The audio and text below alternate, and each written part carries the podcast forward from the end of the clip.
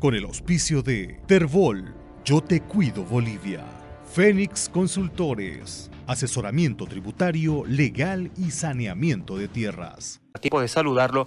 ¿Cuál es la situación en este momento en las zonas más afectadas por el fuego, eh, en los municipios eh, más afectados y eh, luego de la lluvia que ha caído? Buen día, señor Alpire. Por favor, ¿cuál es la situación en este momento después de las lluvias? Eh, eh, yo diría mucho mejor.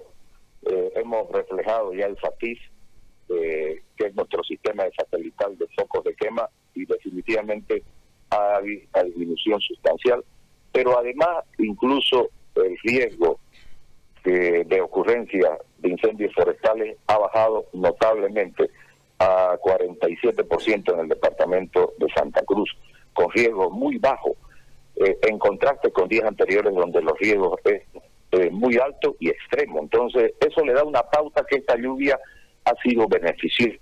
Eso en términos genéricos. Pero claro que eh, si la lluvia cayó en San José de Joboré, por en San Ignacio, Concepción, en el camino a San Matías ha llovido bastante, también en San Javier, en San Ramón, eh, ha llovido en, en los tres municipios de las provincias Guarayo que era definitivamente muy grave la situación en virtud a que comunidades estaban siendo cercadas por el fuego, me refiero a Cururú. Eh, también ha llovido en los valles, en Samaipata, en Postre Valle, en Valle Grande. Eh, y también hay que admitir que hasta anoche no había llovido en, en Cordillera. y eso vamos a hacer una evaluación durante la mañana para confirmar definitivamente y podamos dar una, una información completa del de, eh, alcance de las lluvias, pero también vamos a emitir el reporte meteorológico que hacemos todos los viernes. Y eso lo vamos a hacer en la tarde. Pero creo que eh, independientemente de, de, de, que la lluvia haya aplacado, haya controlado, sofocado las llamas, eh, eso hay que verificarlo in situ. Eh, para confirmar esa situación, por un lado. Pero además, también como un procedimiento regular, eh, tenemos que hacer el rastrillaje para liquidar los incendios.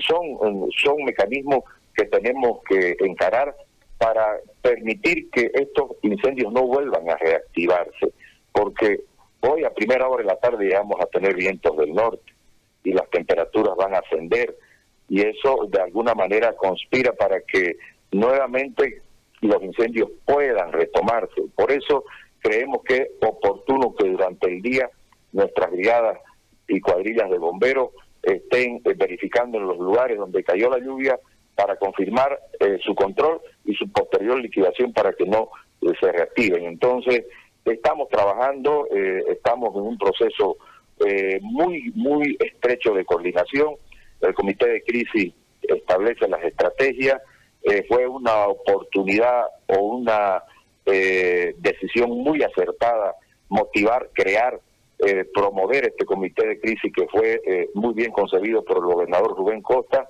donde participan todas las instituciones, el ministro de, de Defensa, la ministra de Medio Ambiente, los militares, la policía, los productores agropecuarios, los bomberos forestales, en fin, toda la institucionalidad que tiene un solo propósito, es eh, contener los incendios para que no afecten al patrimonio natural. Entonces, eh, ese es un informe preliminar, en la tarde haremos el informe definitivo del alcance de las lluvias, más el reporte, y eso es lo que puedo informarle, eh, César. Ahora, eh, se habla de que el, helicóptero que llegaba desde Canadá, el Chinook, eh, ya está en, el país. Eh, ¿Se prepara el sobrevuelo para también verificar estos puntos de incendio? todavía no, porque tiene que esperarse tres días para el armaje del helicóptero. el helicóptero ha venido desarmado, entonces recién va a operar a partir de lunes. pero también creo que con seguridad que se le va Dios quiera que no se le dé utilidad, pero si los incendios eh, persisten, que eh, también hay que admitir lo que es una posibilidad, vamos a tener una ayuda eh, muy oportuna, porque este helicóptero tiene una autonomía de vuelo muy, muy, muy propicia, pero además su carga de agua de 11.000 litros permite permite este, vaciar el agua en lugares donde no se puede acceder por tierra.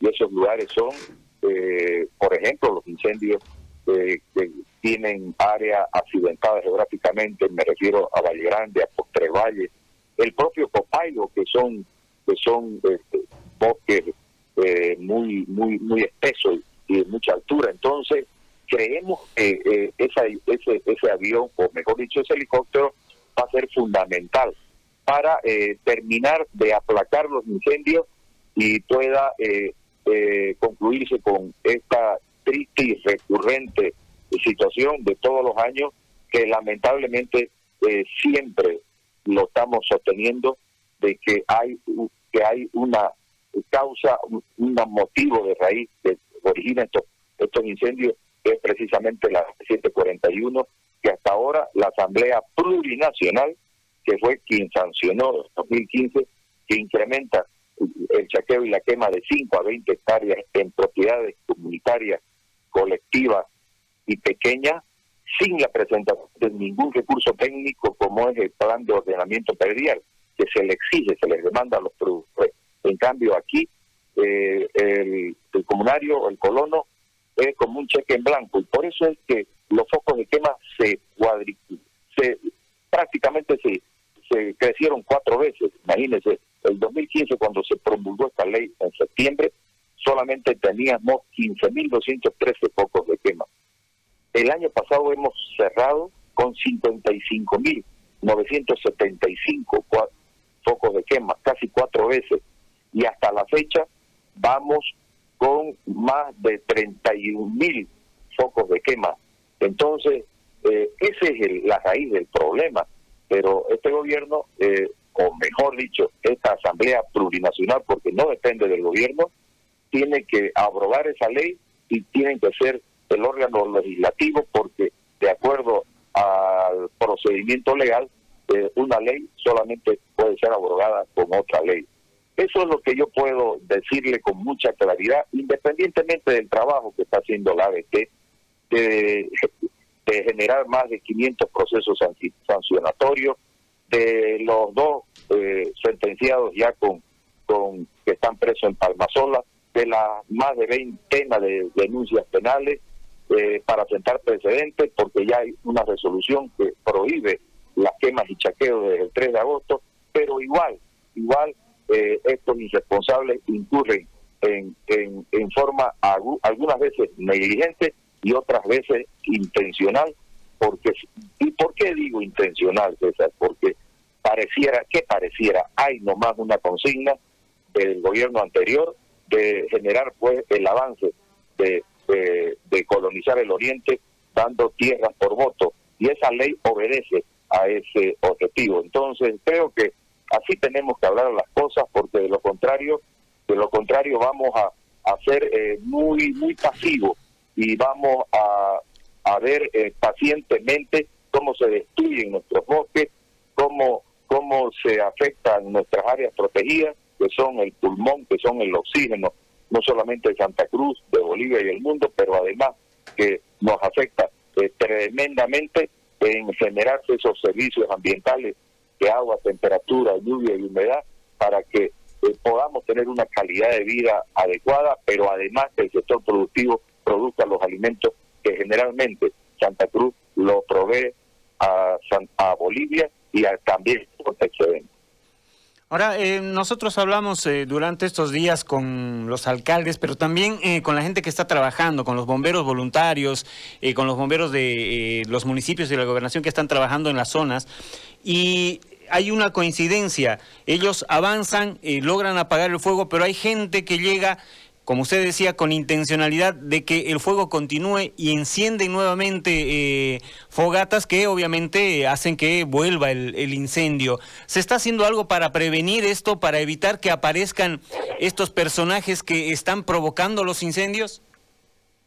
César, ahí tiene que actuar la, la, justicia. Eh, no hay forma de, que esto pueda ser eh, odiado tenemos que ser duros con, con la aplicación de la ley. El Ministerio Público eh, está haciendo su trabajo, pero falta reforzar esa gestión, esa acción, eh, porque de lo contrario eh, esto se va a tornar eh, algo muy permisivo y cuando acordemos se va a generalizar y eso es lo que no hay que, permitir. Por eso siempre insistimos, insistimos de que nunca vamos a estar en contra, y aquí es bueno también afirmarlo, de la migración, pero esa tiene que ser ordenada, tiene que ser cumpliendo con, con, con lo que la ley establece. Eh, por ejemplo, la Comisión Agraria Departamental, que hemos, hemos eh, concluido una reunión la pasada semana, estamos teniendo otra el próximo jueves para verificar el reglamento, para fiscalizar la auditoría que se tiene que encarar a todos esos asentamientos que se sucedieron estos 14 años y que durante la durante la, los 14 años prácticamente boicotearon para que el, gobernador la lleve a cabo, porque no hay que olvidar que precisamente el secretario permanente de la CAT, de la Comisión Agraria Departamental, es, es el director departamental del INSA. Y a pesar que el gobernador más de una centena de veces la requirió, la solicitó, nunca la llevó a cabo, porque quien debe convocar, quien debe remitir la convocatoria es el secretario, que es el director de INSA. Y por eso no se llevó a cabo la Comisión Agraria Departamental. Y mire ahora, cuando ya hay el quórum adecuado, cuando existe una ministra de Desarrollo Rural y Tierra eh, participando de la CAP, cuando el director departamental del INSA también oficia como un secretario responsable, eh, cuando están las organizaciones sociales asistiendo.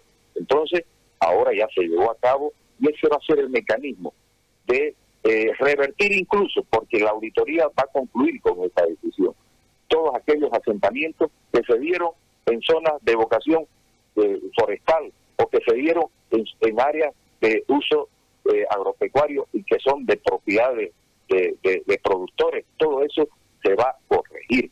Pero ahora sí estamos en condiciones de encararlo porque antes, en estos 14 años, lamentablemente, este gobierno conspiró para que pueda eh, generarse esa, esa migración, pero con un trasfondo político, darle tierras por votos.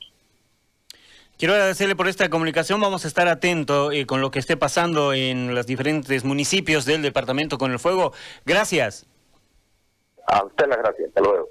Ahí estaba Luis Alberto Alpire, vocero del Comité de Crisis de la Gobernación, y esta explicación, eh, gracias a Dios, la lluvia llegó, eh, gracias a Dios logró, de repente no apagar el fuego, pero bueno, logró frenarlo, logró controlarlo. Con el auspicio de Terbol yo te cuido Bolivia.